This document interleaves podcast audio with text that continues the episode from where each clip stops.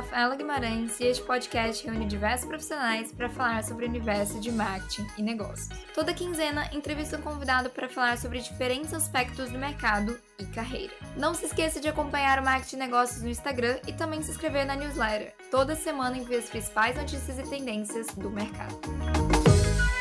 Hoje a nossa convidada é Andressa Rodrigues, fundadora e CEO da Hermoney, fintech que constrói e controla a gestão financeira do negócio, e cofundadora da Start Her Up. É contadora com especialização em planejamento estratégico e MBA em controladoria. Atuou como gestora financeira por 10 anos de grandes indústrias a startups. Andresa, seja bem-vinda ao podcast Marketing Negócios. Estou bem animada para nossa conversa. Obrigada, Rafa. Bom, para a gente começar, né, conta um pouco dessa jornada até aqui. É, eu sou mulher nordestina, Sou formada em contabilidade, mas logo eu percebi o poder da gestão financeira e aí eu tenho várias especializações especificadamente para esse olhar das finanças, né, que é algo paralelo à contabilidade. Trabalhei em grandes indústrias de minério no Brasil. Nos últimos cinco anos, migrei de indústria para o modelo de negócio de startups. Fui financial head da Genedu, que é uma das maiores edtechs do Nordeste. E nos últimos dois anos, fundei a Harmony, que é uma fintech com um produto super específico e nichado para um público né, e para o andor específico aí da nossa sociedade, que são as mulheres que têm dificuldades em organizar o dinheiro dos negócios delas, especificadamente micronegócios, então aquelas empreendedoras ali que estão começando a empreender seja ela fazendo a unha, vendendo um bolo ou tendo um brechó online ou físico, a Hermione nasceu para ajudar esses negócios. Eu acho que a minha jornada profissional é muito com esse olhar de gestão e de como potencializar os negócios através dessa gestão, independente do tamanho do negócio. Beleza, a partir do momento que você entendeu, né, que existia uma dor no mercado, que você vai lá construiu é, um produto que resolvia essa dor, que são das mulheres, né, como que foi e também está sendo esse processo de escalar e trazer mais pessoas para a plataforma? Quais estratégias de marketing que vocês vêm adotando, testando? Conta pra gente um pouco esse processo e os desafios também, né? Olha, é, a Harmony é um produto novo, dentro de uma cultura que ainda precisa ser muito preparada para consumir esse produto. O Brasil é um dos países que estão lá no chão da lista, é, nesse ranking de educação financeira. Então, você criar um produto para o mercado que ele não tem o hábito de consumir esse tipo de produto é inserir uma nova cultura. Então, a Remania é um sistema de controle financeiro, é um produto que eu estou oferecendo ela para um mercado que tem a dor, mas que está muito confortável em viver com aquela dor dolorida todos os dias. Não sabe que existe uma forma de eliminar essa dor e ter um, um dia a dia mais confortável. Então é um desafio você criar um produto para esse mercado, onde o qual você tem que ali inserir uma nova cultura. É o maior desafio nosso. Por exemplo, a gente criou o Herman em 2019, não existia nenhum sistema de gestão financeira para mulheres. Porque, obviamente, quem já é grande, né, grandes players, eles focam no que é mais fácil. É muito mais fácil eu criar um produto com algum ponto de melhoria dos meus concorrentes e oferecer para quem já está acostumado a consumir esse produto. Como que a gente tem buscado resolver esse desafio e fazer o que a gente veio para fazer no mundo, né?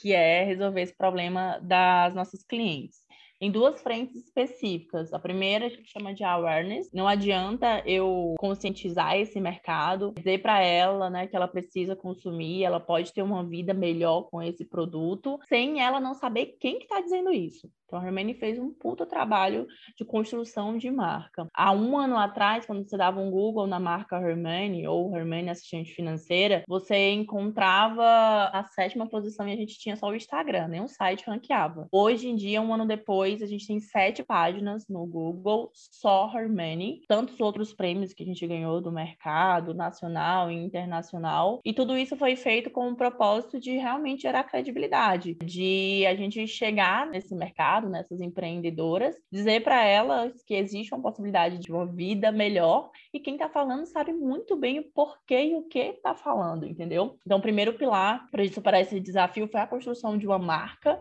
não só uma marca conhecida, mas uma marca realmente confiável, sustentável e que é especialista na resolução dessa dor. E a segunda frente que é muito clara para a gente é o relacionamento, né? Então, a gente tem um produto que ele foi todo construído ouvindo a nossa cliente. Se você entrar hoje na plataforma da Hermani, que é app.hermani.com.br, tem um cadastro básico, assim, são duas telas, um formulário, basicamente e-mail e senha, mas você vai entrar na plataforma e cada gráfico, cada botão, cada forma como o gráfico é apresentado foram as clientes que pediram. Quando a gente criou o Hermione, eu vendi uma planilha no Excel, sou especialista em finanças, contei aqui, né? Eu precisava criar um produto para resolver esse problema e eu criei uma planilha no Excel. E essa planilha deu a base, né, a régua de negócio para o sistema que a gente tem hoje. Então, cada módulo, cada botão, as clientes diziam: "Ah, esse gráfico é lindo, eu realmente estou vendo quanto que eu ganhei de dinheiro, mas eu queria ver o percentual de cada fonte de receita e do lado também queria ver o valor. A gente construiu um produto em comunidade, ouvindo essas empreendedoras, e hoje a gente ainda tem comunidade muito forte. Por exemplo, redes sociais para a gente representa 30% de todas as nossas vendas. Eu não estou dizendo que um post no Instagram faz com que eu adquira todas essas clientes, né? Mas eu estou dizendo que um trabalho ali presente, de fato, nas redes sociais trouxe esse volume. A gente cresceu a base de clientes nos últimos seis meses em 15 vezes. Então, essas duas frentes, elas foram construídas de forma consciente e a gente tenta fazer com que elas sejam constantes. Legal, e você falou dessa parte de co-criação junto com o cliente, né? E eu acho que isso é fantástico, assim, de você não só olhar como consumidor, mas também como parte dessa construção do produto, né? E além disso, de vocês estarem também co-construindo, digamos assim, os clientes, vocês também tiveram é, uma co-criação junto com o Bradesco. Vocês criaram recentemente um programa junto com o Bradesco para apoiar mulheres empreendedoras. Conta pra gente o que é esse programa e como que foi esse processo de construção dessa solução. A gente criou uma linha de crédito, então o Bradesco ele tem um produto, um dos muitos produtos deles, um crédito que se chama Losango. E o que o Bradesco percebeu no último ano especificadamente foi o aumento de mulheres buscando pegar esse dinheiro 70% das vendas do crédito são no balcão físico.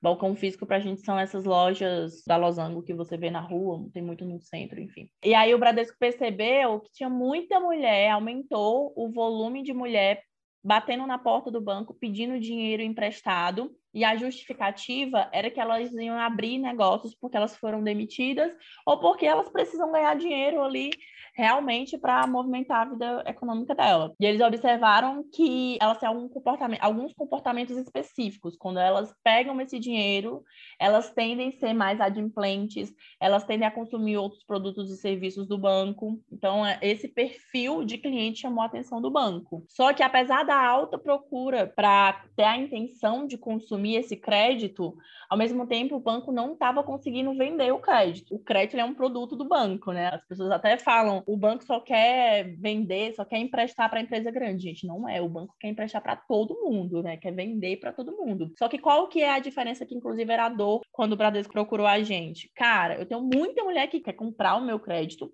mas eu não consigo vender porque ela não tem como comprovar a sua capacidade financeira. Então, quando você compra, você, Rafa, vai numa loja no shopping, compra algo, você dá algo em troca, certo? Que na maioria das vezes é o dinheiro. Quando você, Rafa, vai no banco e quer comprar o produto crédito, empréstimo, você está comprando esse produto, que é o dinheiro, e você não tem dinheiro para pagar aquele produto de imediato.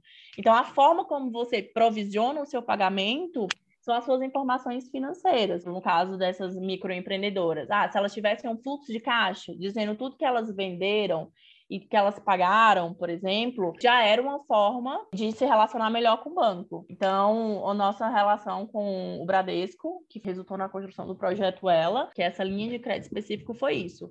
O banco enxergou esse comportamento, a Hermione sabe se comunicar muito bem né, é, com essas empreendedoras. Então, a gente construiu um projeto juntos onde o banco oferece crédito, é uma linha de empréstimo com a taxa mais barata para mulheres que têm esse perfil de comportamento. Essas mulheres, elas usam a Hermione para construir as suas informações financeiras e essas informações fazem com que elas acessem o crédito. 80% das mulheres que pediam crédito para o Bradesco tinham crédito negado porque não tinham como comprovar renda. Se ela utilizar a Hermione em questão de semanas, dias, se ela for mais dedicada, ela consegue comprovar essa renda e acessar o crédito. A gente juntou aí a porta de entrada do Bradesco e a facilidade que a Harmony tem em construir essas informações e juntos a gente está facilitando o acesso das mulheres ao crédito. Que massa, Andresa. E mudando um pouco o assunto, mas nem tanto, né? Aqui no podcast a gente recebe várias empreendedoras, né, com histórias incríveis, tanto de investimento, de construção de negócio, enfim. E sabemos que nessa jornada existem muitos desafios, né? Quais foram algumas lições que você teve nessa jornada como fintech, como empreendedor, e o que, que você indica, né, para os empreendedores que estão nos ouvindo? Olha, são muitos desafios. A Harmony é meu primeiro negócio. Eu sou uma executiva de carreira, né? Cheguei no mercado como estagiária. Minha última posição foi como executiva. Eu sou executiva de carreira. Então, a Harmony é meu primeiro negócio. Tem muita coisa que eu ainda estou aprendendo, tá?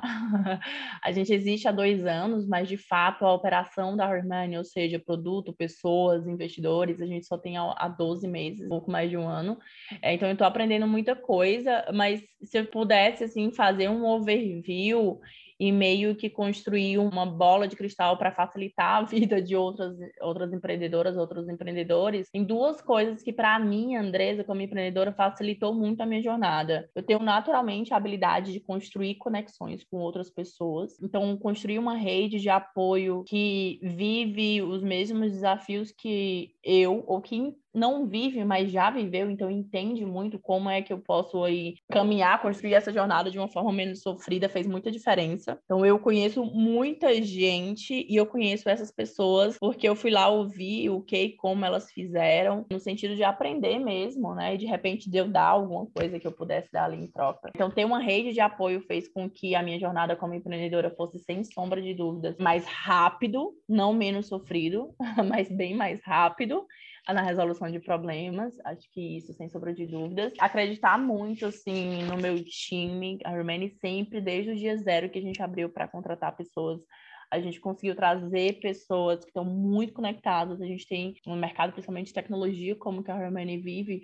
Nosso primeiro desenvolvedor, para você ter noção, ele está com a gente até hoje. Então, para mim, isso mostra o quanto esse time está comprado, está conectado. E tudo isso acontece, obviamente, porque a gente acredita muito no negócio, no propósito, na dor que a gente está resolvendo, né? Eu acho que é isso, essa ter essa rede de apoio em conjunto, externa e externa, facilita muito o empreendedor, porque assim, Rafa, eu escuto muito das pessoas, principalmente quem tem mentalidade de dono de negócio, que para mim é muito diferente. Quem é empreendedor, que é essa pessoa que está focada em resolver um problema, e a mentalidade do dono de negócio, que é aquele que não, eu sou o dono do negócio, tem aquele negócio que quer mandar, e aí alguém vai lá e faz, ele não está muito preocupado no como.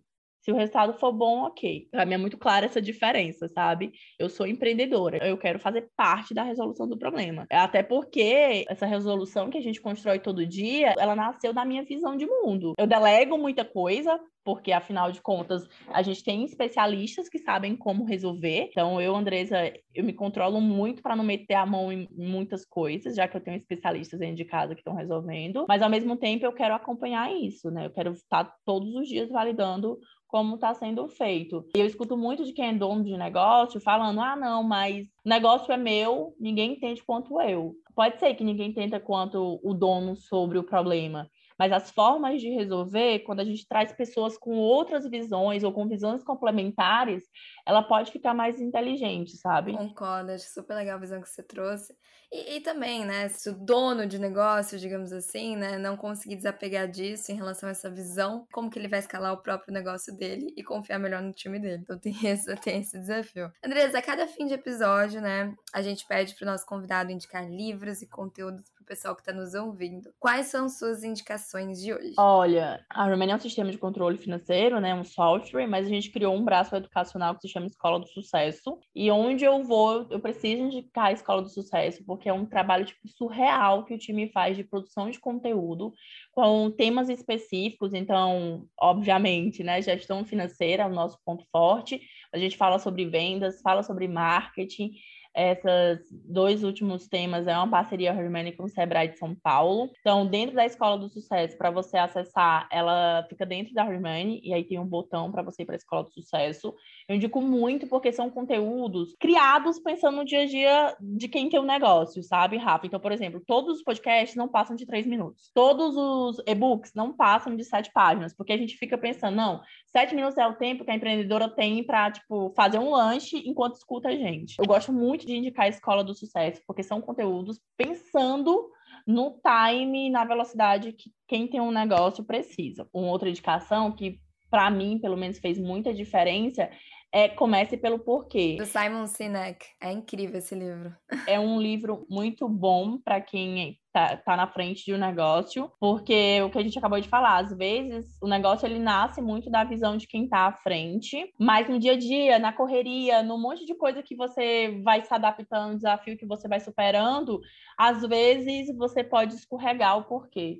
Então, é um exercício diário de quem está à frente do negócio se lembrar do porquê que esse negócio existe, do porquê que esse negócio começou, do porquê que esse negócio pode, de fato, estar tá ajudando as pessoas. Então, eu indico esse livro para todo mundo que está à frente de um negócio. Adorei, Andresa. E quem quiser né, acompanhar a Andresa e a Hermione, os links vão estar aqui na descrição do episódio.